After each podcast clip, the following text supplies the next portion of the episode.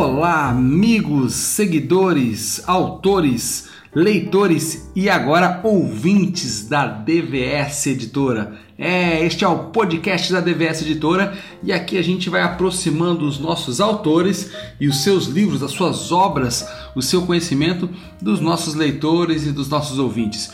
Hoje, muito especial, nós vamos entrevistar, eu tenho certeza que vai ser uma entrevista muito, mas muito relevante.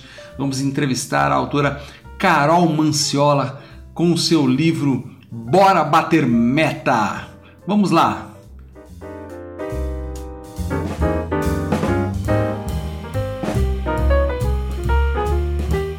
Boa noite, Rick! Boa noite, Brasil! Eu tava falando pro pessoal, Carol, que assim, pra gente hoje é uma live muito, muito relevante, porque acho que não tem um desafio maior é, pensando em, em, reinvenção, pensando em, em, toda essa, essa, essa situação que a gente está passando já no segundo ano, né, com a pandemia, do que o assunto de aprender a vender. Para além de vender um produto físico, si, é mas também se vender, também a, a, a, as técnicas, não só de persuasão, mas você traz coisas muito interessantes no seu livro relacionadas à, à humanização no processo de venda. Então, assim, tenho certeza que vai ser uma live muito relevante, porque eu sei que você tem muito conteúdo legal para poder compartilhar aqui com os autores e, e, com os leitores e seguidores da DVS. Ah, obrigada pela generosidade aí da sua apresentação, Rick. Sem dúvida, Vendas é um tema que já era importante, eu acho que o que a gente está vivendo hoje é, fez com que esse tema ganhasse ainda mais relevância, né? Porque não adianta ter um uhum. produto muito bom, não adianta ter um serviço maravilhoso, se ninguém comprar, quer. Ô, Carol, é, todo mundo sempre tem uma boa história, né, com relação ao Ale, eles são, Ale Service, são fantásticos e, e a gente está com essa parceria mesmo para poder alavancar também aí é, conteúdo para o Instagram, para as mídias sociais do DVS, a DVS se transformar também num diferencial de produção de conteúdos relevantes é, para os leitores, para os seguidores e, e compartilhando muito do, da, da, produção de vocês, né, que são os autores, compartilhando e, e, e, transbordando muito do conhecimento de vocês. Olha, eu posso estar errado, não sei, por isso eu quero muito que você fale se a minha percepção está certa ou não, mas eu não conheço, não vejo muitas mulheres com esta autoridade que você tem falando sobre vendas. É, parece, e é uma percepção minha, tá? É, me corrija, inclusive, se eu estiver errado, que, que uh, os homens, não sei se a palavra é certa é dominar, mas povoam muito mais o campo da, do, da temática vendas. É isso mesmo na sua percepção? Ou você vê que tem outras mulheres também é, fomentando esse, esse tipo de, de, de, de eixo temático, né? Vendas, ou como que é isso dentro do, do, do Brasil hoje? Assim, quando eu nunca tinha parado para pensar nisso, tá? De verdade, acho que isso chamou atenção na época do lançamento do livro, porque a assessoria de imprensa que trabalhava comigo na época falou, Carol, a gente fuçou aqui, a gente não encontrou nenhuma, autor, nenhuma outra autora mulher com um livro publicado sobre vendas. E aí aquele negócio me deu até uma. Como assim não tem nenhuma outra mulher, né? E aí eu fui começar a ver as, algumas mulheres que eu admirava em vendas aqui no Brasil, e elas falam de vendas, sobem no palco, dão consultoria, tem empresas de consultoria, mas não tem publicações né, autorais sobre vendas. Então, hoje no Brasil, a gente tem uma autora que a gente descobriu depois de um tempo aí, que eu nem não lembro o nome dela, mas ela tem um livro muito nichado, voltado para o mercado de tecnologia, que ela publicou na década de 80. Aí depois tenho eu com Bora Bater Meta, Aí você tem agora a Priscila Plaça, que acabou de publicar, inclusive o prefácio do livro dela é meu, super orgulho disso, é, que publicou, Legal. mas você tem outras autoras, né, que são coautoras, é, ou tipo a Ju Munhoz, né, que ela não fala diretamente de vendas, mas ela fala de marketing no Instagram, que de alguma forma combina em vendas. Então é um mercado, hum. sim, muito masculino e o que é meio louco, né? Porque quando você vai para as equipes comerciais, em termos de linha de frente, você já vê muita mulher, mas quando você vai subindo no topo da pirâmide, você não vê muitas mulheres. E isso está muito relacionado a, ao histórico do que, que é vender, né? Aquela coisa da agressividade, da guerra, do sangue, da matar, né? Sangue no olho, faca na caveira, não sei o que lá. que a gente sabe que hoje em dia não funciona mais, não faz mais nenhum sentido no contexto que a gente atua.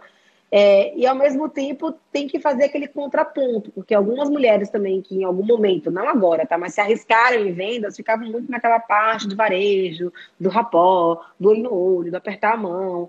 Então, assim, nem 8 nem 80, né? Como diria minha amiga Branca Barão. Mas eu acho que o grande desafio é a gente encontrar os aspectos comportamentais de vendas, porque é sim uma soft skill em vários aspectos, mas quando a gente pensa no negócio, vendas é hard skill, né? Venda é técnica, venda é processo, venda não é dom, venda não é talento, né? Venda. Tava numa mentoria agora, né, cinco minutos atrás, eu tava discutindo com as meninas, cara, e daí? Como é que tá a boca do funil? Como é que tá o meio do funil? Como é que vocês estão definindo o target? Né? Que vocês chegaram nessa meta com base em quê? Como é que vocês vão fazer para tracionar? Então, assim, não é, ah, eu abro um PowerPoint bonito, faço uma apresentação, eu dou um sorriso bacana, a pessoa entra na minha loja. Não. Tem técnica. Então, assim, eu acho que as mulheres começaram a se apropriar agora e colocar um pouco mais a cara no jornal, mas já tem muita gente boa hoje, tá? É, nesse mercado uhum. aí de, de vendas, a minha amiga Dani Junco, que está aqui, a Lúcia, a Lúcia Aracemi da DNA de vendas, a Constanza da Building 8, a Tatiana Melek, que também abriu uma consultoria agora. Então, assim, tem uma mulher, um monte de mulher foda, a gente só está precisando sair do armário. Você estava falando aí, eu confesso que eu sempre afirmei para mim mesmo Cara, eu não sei vender. Eu sou um péssimo vendedor. Eu é o tipo do. Se eu precisar vender para. Vendi duas coisas na vida que deram lucro, porque eram coisas que eu falei assim: eu só sei vender aquilo que eu compraria, tal. E, são... e eu fui, fui vendo aqui no seu livro, você fala sobre crenças, né? E muitas vezes as crenças que estão relacionadas a esse processo de venda, porque agora você afirmou. Vender técnica. Então, eu já já desmonta esses argumentos que eu tenho aqui criados dentro de mim, que são as minhas crenças. Mas como as crenças é, de uma vendedora, de um vendedor, eles afetam a venda e até a profissão? É assim, a gente muda a crença, a gente muda o comportamento. Não tem jeito. A mudança, né, ou ela é generativa, ela é remediativa. Então vamos pensar que no caso de vendas, a gente tem um desafio enorme. E, e muito se retrata com o que você trouxe. Ah, eu não vendo algo que eu não compraria. Eu também acho que eu teria muita dificuldade de comprar, de vender alguma coisa é que eu não acredite, que são coisas diferentes, tá? Porque eu não compraria uma BMW X1, que é meu sonho, eu não tenho grana para isso hoje, mas eu venderia fácil uma BMW X1. Né? Eu, né, eu não compraria uma blusa da, do Dalina, não valorizo isso eu, mas eu venderia fácil uma blusa da Dudalina. Né? Então, é, é você entender para que, que serve aquele produto. E aí, como você falou em crenças, eu vou trazer um aspecto aqui que eu acho que é bem relevante para nossa conversa. Agora, no, no, no, começo da pandemia, né, as pessoas me ligavam desesperadas com a seguinte pergunta: Carol, como que eu faço para vender na crise? E todas as vezes que alguém perguntava como eu faço para vender na crise, eu respondia com uma outra pergunta, que é por que, que você quer vender no meio de uma crise? Pô, o país está em crise, o mundo está em crise, você vai sair vendendo? E se a pessoa falava, Carol, mas eu tenho que bater minhas metas, eu tenho que pagar as minhas contas, eu tenho que sustentar os meus filhos, eu falava, pé, está vendendo pelo motivo errado. Então, se você não consegue entender para que, que serve o seu produto, aqui é a quem ele serve e para que ele serve, não tem valor. Você vai se sentir um mercenário, um canalha, você vai achar que está surrupiando a grana de alguém.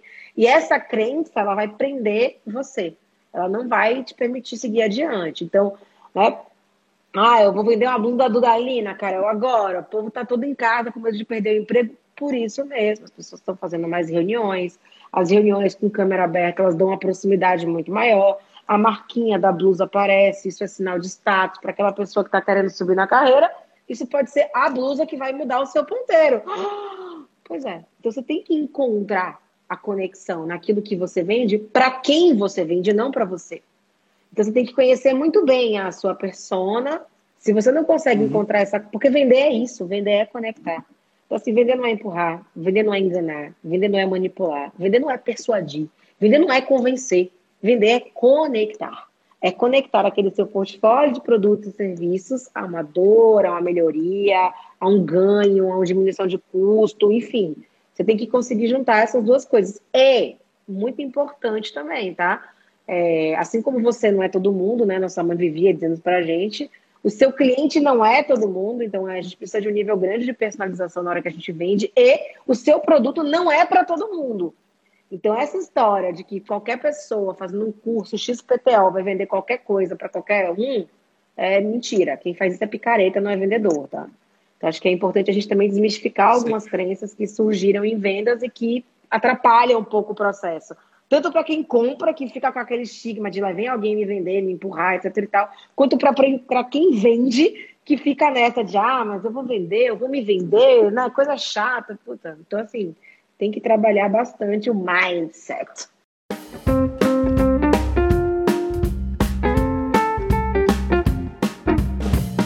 Carol, aqui no, na, na, capa do livro tá assim: Bora bater meta, o desafio da venda presencial no mundo digital. É um livro recente, é um livro atual, de 2019, pré-pandemia, mas bem ali no, no, no, limite, né? Como, como se dá isso, esse, esse desafio né, do, da, do, do que era venda presencial, agora também no digital, muito mais agora? É, assim, eu digo que eu fui um pouco Nostradamus, né, quando eu escrevi esse livro, porque a venda digital ganhou muita força com a pandemia e a venda presencial, ela, entre aspas, tá, perdeu muita força com a pandemia. Então, lojas fechadas, pessoas impedidas de fazerem as famosas reuniões, tomarem os seus cafezinhos, houve uma grande reinvenção. Então, quando a gente pensa no varejo, transformação digital na veia, todo mundo em marketplace, né, todo mundo abrindo sua própria loja, vendendo pelo Instagram, vendendo pelo WhatsApp, enfim, né, os canais se multiplicaram aí é, por conta da necessidade de fazer com que o produto chegasse até o cliente. As pessoas continuaram comprando loucamente, inclusive. A gente tem vários históricos aí de o quanto o Mercado Livre cresceu. Então, na verdade, a venda migrou de canal e os varejistas tradicionais tiveram que muito rapidamente se organizar. No mercado B2B, né, alguns segmentos foram mais afetados, então, putz, né, quem vende cadeira para escritório, no primeiro momento achou que ia se dar mal, porque os escritórios estavam fechados, mas aí quando percebeu-se o movimento de comprar-se cadeiras de escritórios para as casas, esse segmento aumentou. Então, você conseguia fazer vendas para outras empresas utilizando canais, entre aspas, tradicionais, mas não através de uma venda, de uma, de uma visita presencial. Então, na verdade, quem precisou se reinventar foi o vendedor presencial. Né? A pessoa que antes estava acostumada a estar numa loja e passar um cliente, olhar uma vitrina e entrar, ele teve que começar a utilizar o WhatsApp, olhar para uma base de CRM, criar um discurso né, avassalador ou que chamasse atenção para conseguir se relacionar com aquela pessoa para transformar aquilo numa possível venda. Então, o caminho para quem trabalha na varejo ficou muito mais desafiador. E no mercado B2B, é, a pessoa que não tinha o telefone celular do comprador se deu mal, né? Só tinha o telefone da mesa, cara. Eu achava muito louco até hoje, né? Quando alguém fala assim, ai, cara, mas eu vou ligar pro celular dela, não é invasivo. Eu falo, oi? Invasivo, meu amigo, tu tá na minha equipe e não saber o telefone celular da pessoa com quem você tá conversando, tá? Então, assim, meu, não dá, né? Então, assim, como que você faz para de fato construir um relacionamento que seja relevante para poder ganhar espaço na agenda daquela pessoa no momento em, tudo, em que tudo que ela menos precisa é de uma abordagem comercial. Então, o que a gente percebe é que as empresas tiveram que se transformar digitalmente, o marketing digital ganhou muita força, muita coisa é que, que não precisa de um apoio de um vendedor, ou que pode ser comprada no formato que a gente chama de transacional, migrou para o digital. Então, se o Ricardo não faz diferença nesse processo de vendas, né? Então vamos pensar que o Ricardo hoje, tá? Entre aspas, é o vendedor das palestras da Branca. Pense, a Branca tem um site estruturado, tem uma puta comunicação lá no Instagram dela, né? tem uma base de clientes para que ela mande e-mail marketing com frequência, o cliente não precisa falar com ninguém. Ela entra no site, vê a disponibilidade de agenda da Branca, pede uma cotação, dá um ok, fechou. A Branca aparece, pufo, linda, leve, loira lá na ruiva, né? Lá na live, acabou. Agora, se é uma venda onde eu preciso mostrar valor, eu preciso dizer por que a branca custa isso, a Carol custa aquilo, o Slivnik custa aquilo outro, né? Eu preciso construir uma palestra com um briefing específico para aquele cliente. Aí eu vou precisar de um vendedor. Então, se é transacional, se o vendedor não agrega valor ao processo de vendas, eu migro para o digital, amigo. É mais barato, não precisa pagar comissão, não precisa falar com ninguém, é mais rápido, né? Falar com gente dá trabalho. Agora, se é uma venda que precisa de uma atuação mais consultiva, se é uma venda que precisa de uma atuação mais, uma parceria estratégica na construção de uma solução, aí o vendedor é importante. E aí aquele vendedor, né, ele precisa alavancar o seu papel, ele precisa de fato atuar de uma forma diferente para poder fazer a diferença. E como diria o meu amigo Fred Alecrim, né, ou ele vai somar o processo ou ele tem que sumir do processo. Então foi uma mudança de paradigma muito grande no papel do vendedor. Ele foi forçado a agregar valor. Senão, meu, tá fora. E ok, e vai acontecer, tá? Esse é o grande lance, Rick. Quando a gente pensa no que a gente está vivendo hoje, é, ah, inteligência artificial, chatbot, etc e tal, meu, tecnologia é algo necessário para a gente se manter no jogo. Não dá mais para jogar sem ter, sem estar conectado a algum tipo de marketplace, sem ter um canal na internet. Não, não, você está fora do jogo se você está simplesmente no, no, no, processo tradicional. O grande lance é a tecnologia ela nos mantém no jogo. Mas para a gente poder, né, a gente está falando de, era, de economia da atenção, para a gente poder capturar a atenção das pessoas, para a gente poder gerar a tal da conversão, eu vou precisar de outro ão, que é a diferenciação. E a diferenciação se dá quando há personalização. E personalização é algo que só é possível por meio da humanização. Então, haja ação nessa conversa aí, mas assim, é, é, a gente precisa ter essa compreensão né, é, do quanto o ser humano ele pode agregar valor. Então, se eu tenho uma equipe comercial e o custo de ter uma equipe comercial não compensa ter equipe comercial, não faz sentido. Pega essa grana toda e investe na, na, na, na escalabilidade do seu produto. Né? Coloca um robozinho lá para entrar em contato com o cliente. Talvez seja menos dolorido e talvez seja mais efetivo. Então, eu acho que o grande lance agora, e aí sim, né? a gente trabalha vários paradigmas. O vendedor, e aí vou, vou fazer uma, uma volta no tempo, né? As primeiras equipes comerciais, elas surgiram na época da Revolução Industrial. Alto nível de produção, escoa, vende de qualquer jeito, empurra, entope, some. Né? Então, tá lá no livro, inclusive, o Ivan comentou isso comigo, que ele assistiu, o Ivan era meu sócio, ele é bem mais velho do que eu, tá? Ele falou que nos treinamentos de vendas que ele assistiu, tinha um slide que mostrava o seguinte, né? O, o bom vendedor não deixa rastros, ou seja, venda e suma convença e suma. Não se precisa se preocupar com o que vai acontecer depois que o cliente compra o seu produto. Só que, puf, muda, né? A gente sai de um processo de revolução industrial, onde você tinha uma produção em larga escala de produtos com baixo nível de diferenciação, e você entra no mercado onde a competitividade está instalada. E você precisa gerar, sim, né, diferenciação nesse processo. E para isso você precisa de um ser humano de um ser humano capaz de capturar essas necessidades, de compreender essas necessidades e de voltar com algo que se conecte. Né? Porque, meu, se for para ter um ser humano que se comporta como um robô, ele é dispensável. Eu preciso de você para personalizar, eu preciso de você para me compreender, eu preciso de você para conectar. E tá tudo bem se não rolar, né? Mas eu tenho que ter a certeza de que eu compreendi as dores, que eu olhei para o meu portfólio e que eu falei, caraca, aqui dá match. Né? Então tem que ter fit para poder dar match. E o, pa o, papel do vendedor é fazer essa costura. Ele, como um especialista naquilo que ele vende, vai entender uhum. o que uhum. você precisa e vai dizer, cara, dá match, cola, funciona. Né? E aí o foco, diferentemente do que a gente vivia lá na Revolução Industrial, não é vender e sumir, é vender e rezar em algum momento, né? Para que dê certo, para que cumpra com o objetivo, porque satisfação é o que faz o cliente comprar. Eu fui lá, eu gostei, deu match, você me convenceu. Mas sucesso é o que faz o cliente voltar, é o que faz o cliente indicar. Né? E hoje em dia, as cinco estrelas que você dá, né, o comentário que você deixa, isso conta muito, porque a venda passa, mas a sua reputação fica. Então é muito importante a gente lembrar que as premissas mudaram, que as bases de venda agora são outras. Não é argumentar, não é disparar, é conectar, é personalizar. E é fazer isso considerando que cada venda é única, cada pessoa é única e cada interação ela é única também.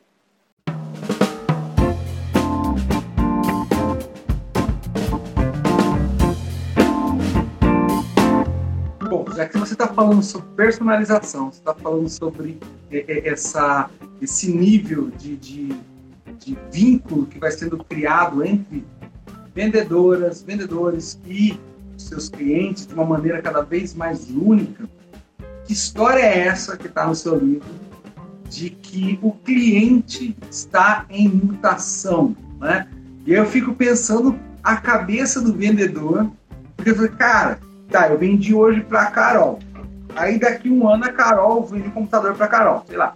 Aí daqui um ano, a Carol, mas peraí, você está em mutação, ela já não é mais a mesma? Ou ela pensa diferente? Que, que conceito? Fala para a gente um pouco mais sobre isso. Vou dar um exemplo aqui que é a Marcinha, minha amiga Marcinha Neves, que eu só consigo ler Márcia Investe, né? Porque ela trabalha com investimento, vai conectar com ela, né? Vendedor de banco, que se chama normalmente gerente de relacionamento, é aquela pessoa que só liga para você ou quando sua conta está negativa ou quando tem muito dinheiro na sua conta, né? Oi, Carol, entrou uma grana aqui, vai deixar parado, vamos fazer um investimento, né? Ou Carol tá no cheque especial, ferrou. É, ou ele te liga no terceiro momento, né? Ou quando sua conta é negativa, ou quando está com dinheiro no banco, ou quando ele tem que bater uma meta de venda de determinado produto. E aí ele liga Sim. e fala assim: então, Ricardo, queria conversar com você. Tem tempo que a gente se fala, se fala, né? Você fala, não, nunca nos falamos, inclusive, né? E você fala, então. Ah, vamos nessa, né? Vamos, vamos ajudar a pessoa. Então, eu estava olhando o seu assim. perfil, né? Eu olhei aqui para minha carteira de produtos e eu percebi, cara, o que você. Isso tem, sei lá, Há 15 anos atrás a pessoa me ligou e falou isso. Aqui, é, você não tem aqui no, junto ao nosso banco um seguro de vida. Aí eu falei, hã? É, Carol, você não tem seguro de vida. E seguro de vida é um negócio muito importante, porque vai que você morre. Aí eu falei, tá, e se eu morrer, o que, que acontece? Não entendi por que você quer me vender um seguro de vida. Não! Seus filhos! Eu não tenho filhos. Ah, sua mãe, me falou com minha mãe há um ano. Ah, seu pai não, super independente financeiramente. Ah, sua avó morreu. Não tenho, meu amigo, para quem deixar seguro de vida. Não precisa vender seguro de vida para mim. Seguro de vida não faz sentido nenhum. Aí esse cara vai lá e coloca no meu cadastro: Carol Manciola não precisa de um seguro de vida. Mas Carol Manciola, por ser sozinha, precisaria muito de uma previdência privada. Mas não era o dia da previdência privada, era o dia do seguro. Então ele me ligou com a visão produto dele para me vender um seguro. Ponto, acabou. Mas passa-se o tempo, né? Muda-se o tempo, mudam-se as vontades, como diria Luiz de Calmões. E a Carol casou, a Carol tem dois filhos. E até hoje ninguém ligou para me vender a porra de seguro de vida. Agora eu tô preocupada com seguro de vida. Não tem uma carteira assinada, amigão. Se acontecer alguma coisa comigo, ah, mas você querer me vender prudente, eu tô ferrado. Ela não pegou de jeito ainda, né? Mas enfim, eu mudei, eu mudei. E eu hoje sou uma pessoa, semana que vem eu sou outra. Hoje eu tô de TPM, semana que vem eu vou estar no momento zen da minha vida. Então, isso eu tô falando de pessoa para pessoa, mas a gente tem que olhar para o consumidor de uma forma geral, gente. Antigamente, o vendedor ele tinha toda a informação sobre o produto. Hoje em dia, o cliente já pesquisou antes, sabe mais informação que você. E na dúvida, na hora, na loja, ele vai pegar o celular dele, vai apontar para um QR Code, vai ter informações que é impossível você decorar. Então a gente tem que entender que hoje a gente tem um consumidor muito, mas muito mais impaciente. Então, tempo é vida. Ele não quer mais perder tempo na loja, ele não quer mais perder tempo esperando. Você chama o Uber, leva cinco minutos para chegar, você cancela né? Porque você está muito ligado a essa questão do time. Então, hoje, o nível de impaciência que a gente tem é outro. A gente tem um cliente muito mais informado, porque a informação hoje está disponível na internet. Você dá um Google, você tem todas as respostas. Eu sempre falo para mim, antes de perguntar para mim, pergunte para o Google. Se ele não esclarecer, tudo vem para mim. Né? Então, acho que esse é um negócio importante. O terceiro pilar, o cliente está muito mais consciente. Então, ele quer saber o seguinte, tá bom, mas com base em quê? Né? Quantas mulheres... Eu perguntaram para mim, Carol, quantas mulheres tem na sua equipe? Eu, hã? Né? E negros, hã? E pessoas LGBTQ+, hã? Não, porque para mim é importante. Eu só contrato consultoria que trabalha com diversidade. Uau! Aonde eu ia me preocupar com isso há um tempo atrás?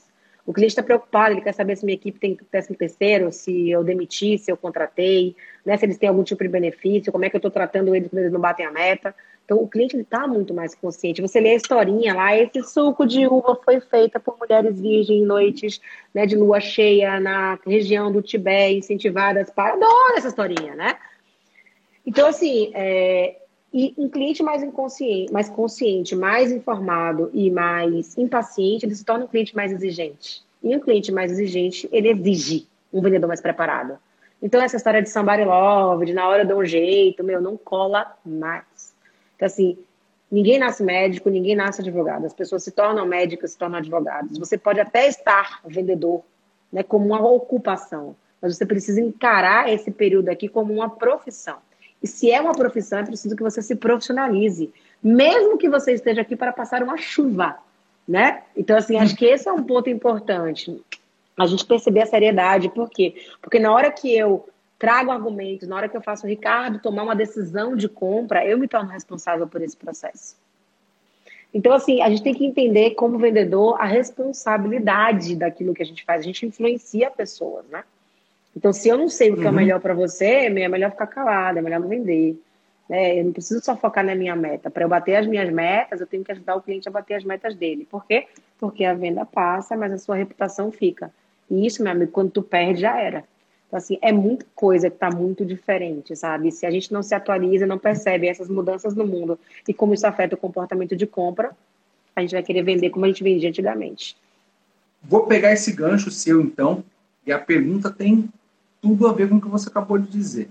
Se o cliente está em constante mutação, se ele está mais consciente, se ele está mais informado e automaticamente, como você disse, ele fica mais exigente, quais são hoje as competências, na sua visão, essenciais para um vendedor se transformar em um vendedor de sucesso? Outro dia, um diretor comercial, ele falou para mim assim, Carol, o mundo está mudando muito rápido e o profissional de vendas que eu precisava 10 anos atrás é diferente do profissional de vendas que eu preciso hoje. E aí ele falou assim, né? A pergunta dele não foi nem o que eu preciso para contratar, foi assim, qual é a régua que eu devo usar para demitir? Porque ele estava numa situação bem crítica, né? Aí ele falou: demita os melhores, demita os piores, demita os que têm mais tempo de casa, que têm menos tempo de casa. Aí eu falei, cara, eu não sei que tem, com quem, eu não sei quem você tem que demitir, mas você tem que ficar com quem sabe aprender.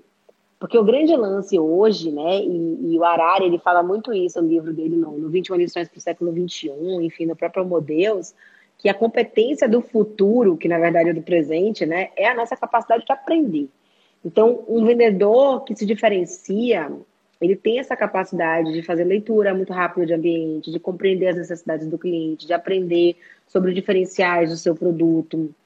Então, quando a gente fala em conectar, a gente está falando em ampliação de repertório, né? a gente está falando de capacidade de fazer sinapses né? muito rapidamente. Então, eu acho que a, a principal competência, não só de quem trabalha com vendas, mas de qualquer profissional hoje, é a sua capacidade de aprender. Lembrando que dois conceitos sobre aprendizagem que eu sempre gosto de reforçar e dar os créditos, né? Conrado Schlohauer, ele fala isso, né? Conrado Schlohauer, inclusive, está lançando um livro, né? Agora, é, ele fala que é, o aprendizado nada mais é do que a explicitação de um conhecimento por meio de uma performance melhorada. Então, aprender, e aí é do Murilo Gun, não é colocar para fora, para dentro. Aprender é colocar para fora. Então, assim, não adianta dizer, ah, então, peraí, os meus vendedores que mais estudam, que têm uma mega formação, que leem mais livros, são eles, Carol? Não, né? né? Não é só o esforço, mas é a sua capacidade de fato de conectar. É claro que se você se esforça, inclusive por meio de uma prática deliberada, focando, objetivando, né? Recebendo e aceitando feedback de forma muito intensa, meu, você vai se desenvolver. Mas o, o, vendedor que tem essa capacidade de aprender e aí aceita feedback, pede feedback, se expõe, né? Sai da sua zona de conforto, buscando ampliar essa zona de conforto, cara, é a competência que precisa. Agora, quando a gente faz aquela comparação do clássico, né, com o atual, é saber ouvir, é saber perguntar, é dialogar, é saber ampliar ganhos, é saber influenciar, é se colocar como parceiro, é se colocar ao lado, é, é conhecer tendências futuras. Né? Se a gente olha para antigamente, o bom vendedor era aquele falastrão né, que persuadia. Hoje ele tem que ser um cara que consegue ouvir e conectar.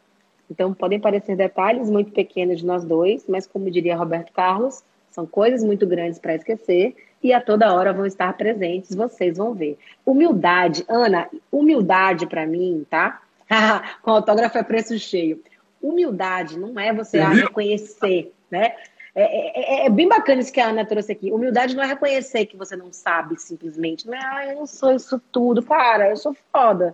Mas assim, eu sou humilde porque eu tô o dia inteiro aprendendo. Quando alguém fala pra mim, ah, Carol, qual é a melhor demonstração de humildade para você? Eu falo, aprender. Porque quando você aprende, você está sendo humilde o suficiente para dizer, eu não sei tudo. Então, estar aberto ao aprendizado é uma puta demonstração de humildade. Então é isso que a gente precisa praticar. Ficar só de, ah, então, eu já tô pronto. Ah, não, isso não é humildade não, tá? Isso é sem vergonhice.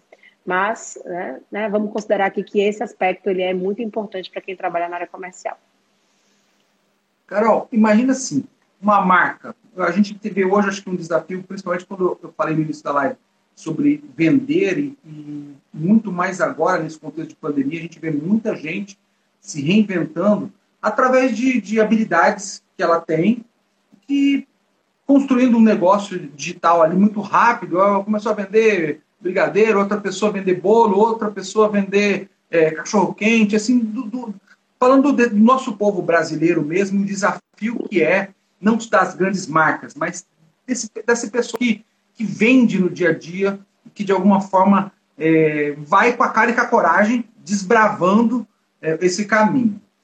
Você traz um, um, um, alerta, ou na verdade não é nem um alerta, mas um, um, conceito né, que é importante a gente investir em branding né, ou em cultura, e tem a ver com essa presença, a gente pensa isso para as marcas.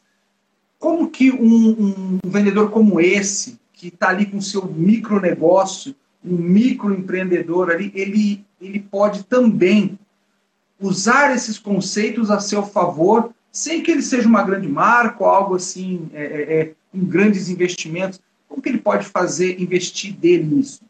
Tem uma, uma amiga minha, amiga conhecida, que é a Karine, ela foi eleita pela Forbes, né, como uma das mulheres lá, o Forbes Under 30, foi eleita empreendedora do ano. Ela tem uma empresa chamada Wakanda, fica lá em Salvador. E a empresa dela faz um negócio que eu falo, Karina, é meu sonho, me chama para dar aula aí, né? Por quê? Porque ela traduz esses termos né, do marketing digital, da startup, para a Baiana de Acarajé. Então, sabe o pitch, o elevator pitch que a gente fala, que é o discurso de elevador, né? Que é você muito rapidamente, cara, o cara que vende no buzu, no ônibus, que entra lá, né? Boa tarde, pessoal. Eu podia estar tá matando, eu podia estar tá roubando, mas eu estou aqui pedindo para você conhecer o meu produto. Isso é um pitch de busão, é um discurso de busão, né? Então, assim, o grande uhum. lance desse processo é que tudo que a gente faz numa proporção gigantesca é o que acontece no dia a dia. Então, no fundo, no fundo, muito mais do que você buscar conceitos, ah, growth hacking, scrum sprint, né? O povo adora inventar uns negócios novos aí. É olhar para o básico e assim, meu, é para quem eu vendo e como é que eu sirvo a essas pessoas. Eu acho que o grande lance de qualquer pessoa que decide empreender, de qualquer pessoa que decide vender alguma coisa, é eu estou a serviço de quem? E, e, esse é um detalhe que é muda a proposição, né? É, muda, muda a preposição e muda a proposição. Então não é eu vou me servir do meu target, eu vou me servir das pessoas que querem comprar de mim. É, eu estou a serviço delas. Então, quando você começa um negócio, a primeira pergunta que você tem que se fazer é por que, que eu escolhi vender cachorro quente? Puta, porque é gostoso, porque é rápido, porque traz memória afetiva. Estou chutando aqui, né? Beleza, você apoia nesses pilares. E aí você pergunta, por que, que eu não como cachorro quente? Eu não como cachorro quente por causa de segurança alimentar. Prova que a sua salsicha é de uma marca bacana. Prova que a validade dela é agora. Né? Prova que ela não é feita de papelão. Então, no fundo, é, qualquer empreendedor, o que ele precisa fazer é parar para pensar. Né? Pensar no para que eu estou fazendo o que eu estou fazendo, para quem eu estou fazendo o que eu estou fazendo e por que, que eu escolhi fazer desse jeito. Se eu consigo responder essas três perguntas, né, eu vou recapitular. Né, para que eu estou fazendo o que eu estou fazendo, para quem eu estou fazendo o que eu estou fazendo e por que eu escolhi fazer desse jeito. Se eu respondo essas três perguntas, eu tenho trabalho aí, eu tenho anos de Instagram? Eu tenho muitas ideias para fazer panfletos, pitch de elevador ou de buzu, né? Eu consigo desenhar estratégias de marketing, porque é disso que a gente precisa, né? Não precisa se inscrever num curso de Harvard, cara. Bota no YouTube como fazer um Reels no Instagram. Ele vai te responder. Então, assim, é muito mais o interesse, o desejo e, de novo, pensar do que o fazer por fazer. Isso muda tudo.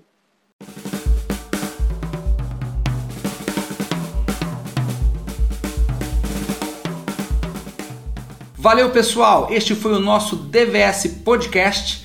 Fique ligado que sempre temos novidades aqui no nosso canal, com entrevistas relevantes aproximando você dos nossos autores que transbordam conhecimento. Valeu!